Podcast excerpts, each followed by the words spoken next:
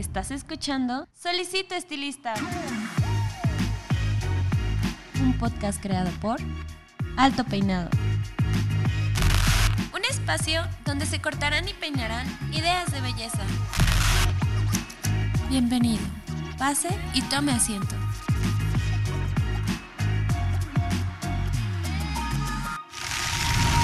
Este episodio es patrocinado por Cold Brush, la nueva herramienta de Babyliss Pro para obtener un cabello saludable. Cold Brush hidrata, suaviza y mejora la condición del cabello. Hola, ¿qué tal? ¿Cómo están? Bienvenidos a Beauty Beats, un programa de corte mensual, parte del podcast Solicito Estilista, en donde yo, Paco Martínez, me daré a la tarea de compartirles algún tema relacionado con el mundo de la belleza que considere puede ser del interés de todos ustedes, los podcast escuchas. En esta ocasión he decidido que hablaremos sobre las pelucas, ya que, en mi opinión, son uno de los accesorios de la belleza más antiguos, llenos de historias y datos muy interesantes.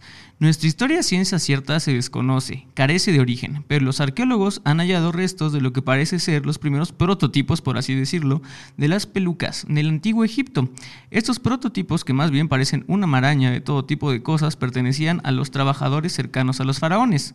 Estaban hechos de cabello humano, lana y fibra vegetal servían principalmente para cubrirse del clima tan extremo del desierto, del sol, la arena y algunos parásitos como pulgas y chinches. Por el lado de la realeza, los faraones también usaban unas marañas, pero con la gran diferencia que éstas sí estaban estilizadas y decoradas de piedras preciosas. Tenían tonos azules, que después se descubrió que se debían a que las teñían con polvo de lavanda, mostrando así una clara distinción de clases sociales a partir del tipo de protopeluca que tuvieran. Más adelante en lo que hoy conocemos como Grecia también vemos este patrón de clasificar grupos sociales según la calidad de pelucas que se utilizaron, solo que aquí no era exclusivo de las clases sociales, sino también del papel que desarrollaban en la sociedad. Los antiguos griegos descubrieron que se podían teñir las pelucas utilizando todo tipo de minerales, entre ellos el muy muy muy temido plomo. Así fue como consiguieron teñir de rubio las pelucas y de hecho era por ley y forzosamente que todas las personas que se dedicaran a la prostitución utilizaran una peluca de este color. Quien también supo teñir las fibras capilares fueron los romanos. Ellos también utilizaban colores minerales y sus favoritos eran los tonos cobrizos y rojos. Julio César, el emperador, era famoso por usar una peluca justo de este color. La moda de las pelucas de aquí en adelante fue bastante intermitente, hasta los años 1500, donde una pandemia de sífilis atacó toda Europa. Como era de esperarse, nadie estuvo a salvo, ni siquiera la realeza. Los síntomas de tal enfermedad eran brotes psicóticos, urticaria y la pérdida absoluta de cabello. Por aquellas fechas, la reina Elizabeth I también fue víctima de la enfermedad. Optó por usar una peluca bastante larga, fabricada con cabello humano principalmente recolectado de esclavos. Otro miembro de la realeza que sufrió de la misma eh, sífilis fue Luis XIII. Pero él empezó a utilizar la peluca y esta causó sensación entre el pueblo. La verdad es que todo el mundo quería hacer como la realeza.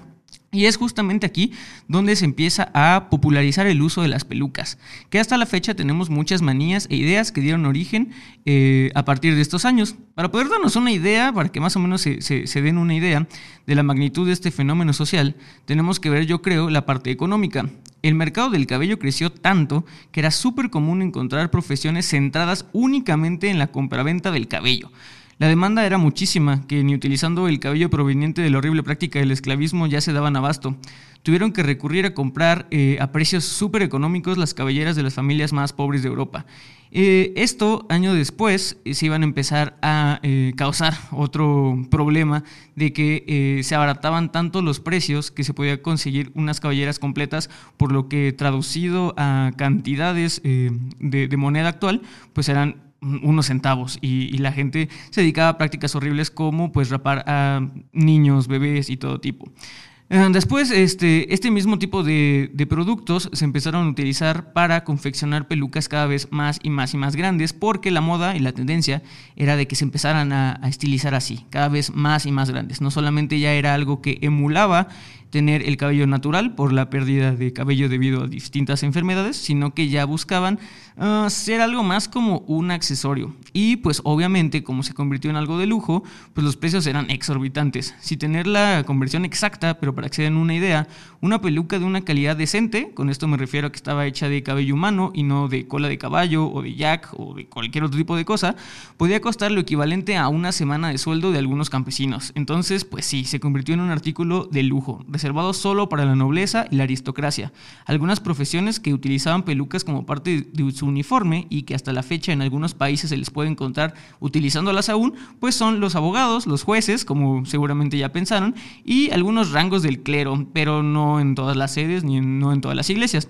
Es también aquí donde se da el fenómeno del color blanco. De hecho, se han puesto a pensar por qué en todas las pinturas de este periodo histórico se le ve a todos utilizar pelucas o con cabelleras de color blanco. Pues bueno, esto se debe a que eran en extremo pesadas y se utilizaban por largos periodos de tiempo. Se les tenía que empolvar con harina y otras fragancias para evitar el mal olor. Y eso es como, y de hecho ese no es el único vestigio cultural que, que nos dejaron. Pasa un fenómeno lingüístico muy importante en varias culturas a lo largo del tiempo. Y es que por alguna razón que realmente no sabría decirles, siempre se tiene algún apodo para la gente de abolengo. En este caso, la palabra big wig o gran peluca se decía de modo despectivo para todas las personas de nobleza. Y cosa más curiosa aún, en México, no en otras partes de Latinoamérica, tendemos, tendemos a mexicanizar muchas palabras. Nos pasa con el bistec, que viene de una mala pronunciación de beef steak, eh, que pues, es filete. Nos pasa también con algunos perros, que aquí comúnmente se les dice a un perro de la calle, pues firulais, o se le llama así, y pues tiene su origen en decir free of lice o perros libres de pulgas. Nos pasa sumamente común con la catsup, que es una mala pronunciación de la ketchup, y así y así. En este caso, tenemos una palabra aquí en México, no sé también, insisto, en, si en Latinoamérica también existe, pero tenemos una palabra para calificar a alguien que es eh, muy especial, eh, muy especialito, muy fijado en ciertos detalles sin importancia decimos que esa persona o ese alguien es muy picky o que es piquis piquis, cuando justamente tiene todos los atributos que ya mencioné de ser como muy fijado, muy detallista, muy juzgón, ¿no? Y lo mismo sucede eh, en, inglés, ya que existe la palabra nitpicking, ¿no? O estar haciendo nitpicking, que significa totalmente lo mismo, ¿no? Que es este, ser muy juzgón, ser muy fijado, ser como muy detallista en cosas que no tienen importancia. Y esto del nitpicking se debe a que justamente en la época de auge de las pelucas había eh, una profesión que, se veía dentro de las casas de las personas de la nobleza y que eran justamente trabajadores que trabajaban viendo y expulgando cada una de las pelucas, así con lupa y con lujo de detalle y sacando justamente todos estos detallitos o bichitos que podían encontrar. Esto la verdad se me hace súper interesante. Bueno, eh, para el auge, cabe destacar que el auge de, las pelucas también viene con la caída de las mismas en popularidad. Y esto se dio eh, claramente por un ícono de la belleza, ¿no? Y voy a poner ícono entre comillas porque estoy hablando de la famosa, ya sea para bien o para mal, María Antonieta. Esta figura icónica nos dio a conocer eh, las creaciones más, más hermosas y, confecciones de pelucas que hayamos visto. Estas casi, casi tenían todas una longitud de 90 centímetros, que realmente, o sea, si se ponen a pensar que todas estaban peinadas eh, hacia arriba, pues imagínense lo, prominentes que eran, ¿no? Estas estaban adornadas de oro y piedras preciosas, confeccionadas mm, sumamente artísticamente, diría yo, y que eh, de hecho existió en especial una que María Antonieta portó después eh, de que Francia ganara una importante batalla naval, con la figura del buque principal de la flotilla. Cabe destacar que eh, el proceso de fabricación de las pelucas era sumamente tardado, eso yo creo que no lo tengo que explicar, ya que, nada más para que se una idea, se requerían más de 20 artesanos para hacerle justamente a María una sola peluca y tenía entre su colección cientos y cientos. Eh, ahorita les cuento el por qué no se sabe eh, la, cantidad exacta, porque justamente fue este derroche de dinero y, de exposición a, tanto pues lujo lo que hizo que el pueblo se, se enojara y cuando se dio paso la Revolución Francesa, o cuando estalla la Revolución Francesa, María Antonieta pues fue llevada a corte junto con varios nobles y pues fue decapitada. Y justamente para demostrar el enojo y el repudio del pueblo hacia las pelucas y a la nobleza, todos los accesorios fueron quemados, todas las pelucas fueron quemadas y a María Antonieta antes de pasar con el verdugo, de hecho, se le rapó toda la cabeza, nada más para que se den cuenta del el enojo del pueblo. Y pues sí, en fin, después de eso y debido a dicho repudio, las pelucas perdieron toda la popularidad del mundo porque todo el mundo las relacionaba con estas malas prácticas y como artefacto de moda eh, realmente no duraron, obviamente sí como de manera utilitaria. Eh, de manera de entretenimiento, en, como disfraces o en, obras de teatro, pero no fue realmente o no hay realmente un boom nuevamente dentro del fashion, sino hasta los años 60, donde entra la fibra sintética conocida como moda acrílica con la cual se podían fabricar pelucas de bajo coste y de todo tipo de formas, tamaños y colores. Y por primera vez en la historia la peluca se utilizó también dentro del entretenimiento, lejos de ser mera utilería para obras de teatro.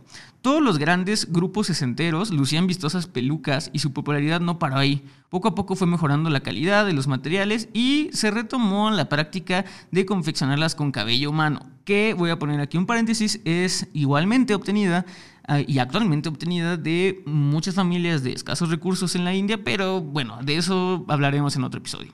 La gente comenzó a incluir la peluca dentro de la burbuja fashion nuevamente y se volvió otra vez una especie de objeto de deseo.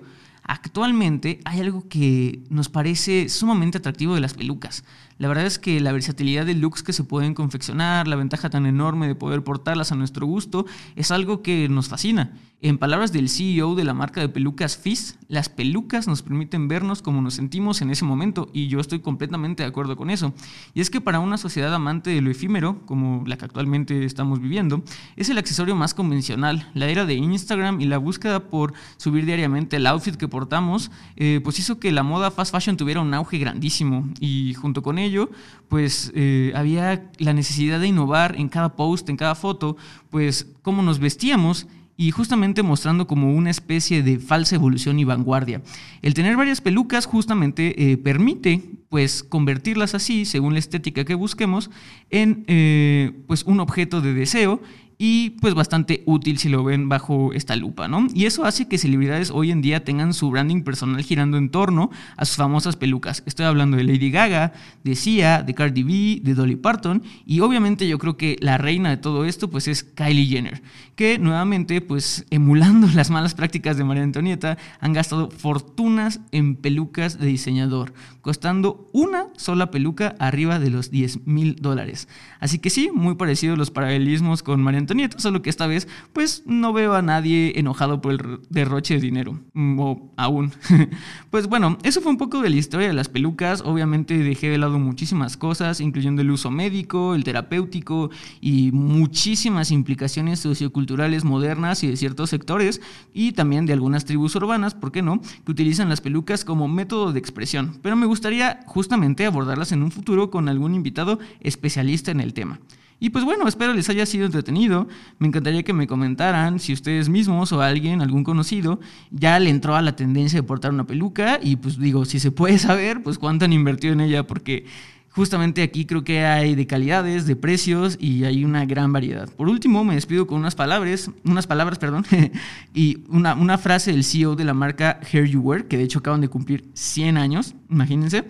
Eh, de confeccionar pelucas y él nos dice, las pelucas en este punto son el único y verdadero accesorio de la moda y no veo que esto cambie en un futuro cercano. ¿Cómo ven? ¿Concuerdan con esas palabras? No sé, dejemos que el tiempo nos diga. Pero bueno, yo fui Paco Martínez. Recuerden que la belleza la hacen ustedes. Espero mucho que les haya gustado este Beauty Beats. Nos vemos la siguiente semana en nuestro formato normal. Hasta luego. Esto fue Solicito Estilista, un podcast creado por Alto Peinado.